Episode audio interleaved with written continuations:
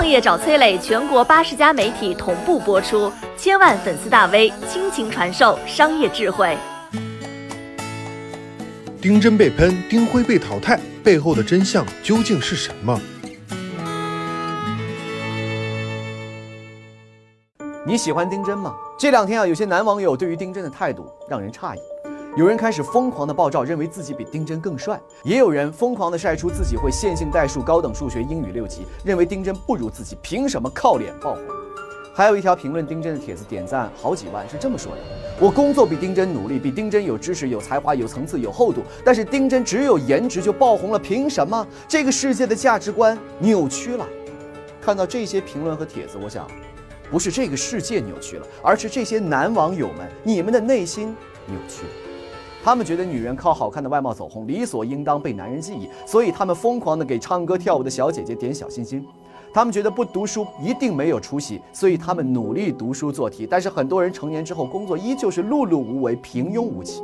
最后，他们心中可能满是对于世界的敌意。当看到一个没有受过什么教育、靠外貌迎来无数女人赞许和关注的丁真，他们心态崩了。过往人生中的失意和愤恨，一股脑的发泄到了丁真的身上。这不是内心的扭曲，这是什么呢？那么丁真的红，真的是如他们所说，只是靠颜值吗？对不起，不是，靠的是稀缺。当我们看到无数流量明星靠着选秀节目里几乎一模一样的妆容、发型站在舞台上的时候，就像喝了一口满是工业味道的饮料。第一次喝好喝，但是喝多了就是腻。工业品精美，但是不真实；工业品快速，但是没有灵性。此时此刻出现的丁真，就像是工业茶时代里一碗纯净的普洱茶，没有添加，原汁原味儿，这就是稀缺。当我们看到精致的明星二代们满身的奢侈品，开着豪车出现在视频或者镜头中的时候，我们会感慨衣服真好看，豪车真漂亮。但是看多了，我们会觉得他们炫的富和我们何干呢？丁真在镜头前，在家乡的山水前，穿着民族的服饰，骑着短腿的小马，展现的是家乡藏区最质朴的神秘美感，让我们眼前一亮。他的家乡美景，不就是我们心心念念的纯粹向往吗？这还是稀缺。丁真是幸运的，有被天使亲吻过的颜值，有一个大力发展旅游的家乡，被短视频的镜头无意间捕捉，并被深谙旅游推广的旅游管理者签约。与其说丁真是网红，不如说他是家乡理塘县的旅游大使。